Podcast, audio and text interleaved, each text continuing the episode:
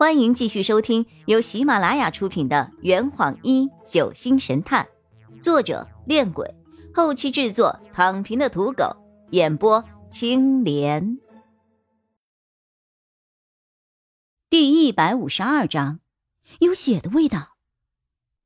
不过，困归困，该交代的事情还是得交代好。我让左一先离开，然后对廖望说：“门锁好。”晚上不要睡得太死了。廖望自信的握了握拳。哎呦，放心吧，我自有应对之策。放心。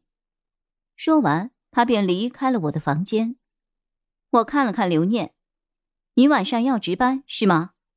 刘念苦笑着，哈哈，偶尔也会偷个懒，打个盹儿。那你今晚辛苦一下，无论如何。不要让任何人进三号房。见我如此严肃，刘念立刻挺胸抬头，明白。今天晚上我一定连眼睛都不会眨一下。虽然这个保证听起来有点不太现实，但至少比原来更加警惕了一些。刘念又回到了走廊尽头的乘务站，乘务站的窗口正对着一等舱的走廊，坐在里面。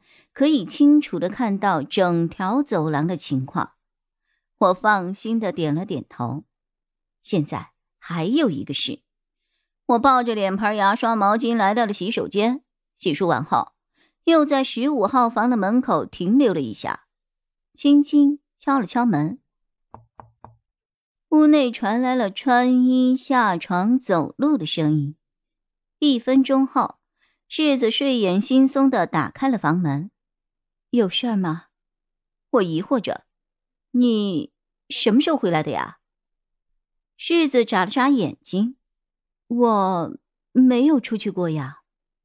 他在说谎。哼。不过我并不想揭穿他。用洛佩的话来说，收网之前不易暴露自己网中有多少条鱼。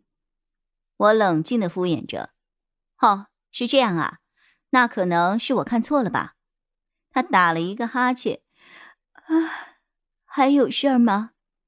哦，没事了，晚安。他朝我点了点头，然后关上了房门。我路过三号房的时候，最后看了一眼房门，但愿今晚平安无事啊。看向坐在乘务室里的刘念，他朝我点了点头。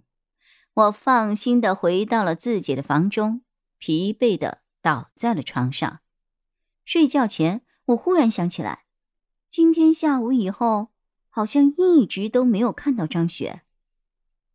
不知道是不是因为心中有事，我第二天起得非常早，七点钟不到我就已经睡不着了。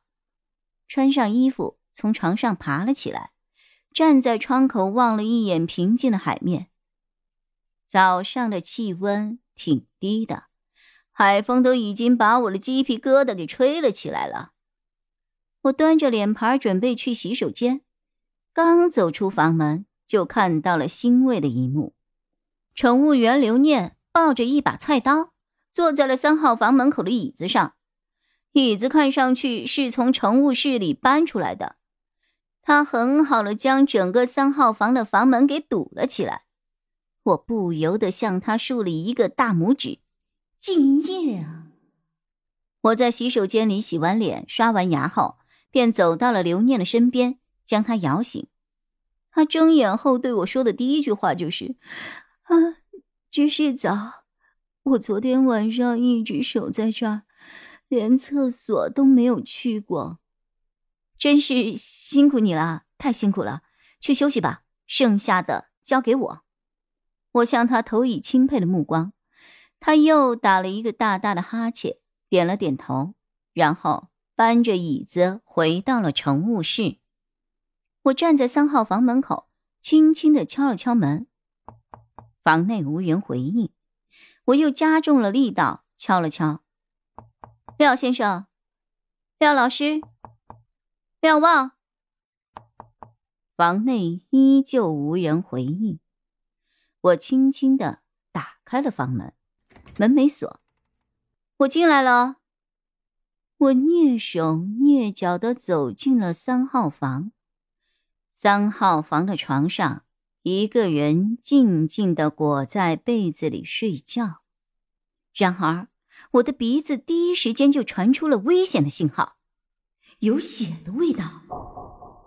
我慢慢的走到了床边，抓住被子的一角。心里不停的自我催眠：错觉，错觉，错觉，错觉，错觉，错觉，都是错觉。我鼓起勇气，将被子一把掀开。虽然已经有了心理准备，但眼前的场景还是将我吓了一跳。李伟双眼圆睁，脸上没有丝毫的血色，只有因疼痛而产生的扭曲。他的双手微微抬起，已经僵在了半空中。胸口的血迹已经凝固，黑黢黢的凝结在破损的睡衣上。他身下的床单早已被血液浸透成了红黑色，被子内侧满是喷溅状的血迹。他就这样冰凉凉的躺在了三号房的床上。他死了，可是为什么会是李伟呢？住在三号房的不应该是廖望吗？我走到了连通门前，发现叉烧是插上的。我将叉烧拔出，用力的推了推连通门，却无法将其打开。看来隔壁四号房是从另一侧插上了连通门的叉烧的。等一下，等一下，昨天晚上刘念一直守在外面。我忽然意识到，连通门从三号房这边被锁上后，刘念又堵在了房间门口。根本就没有人能够从外面进来啊！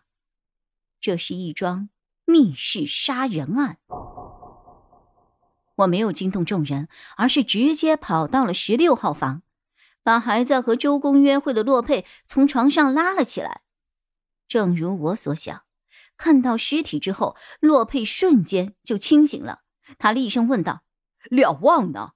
不知道啊。”他立刻来到了四号房门前，毫不犹豫的推开门走了进去。我跟在了他的后面。这坛已经喝完了，呵你猜出凶手是谁了吗？啊，老板，拿酒来。呃呃，更多精彩，请关注青莲得不得。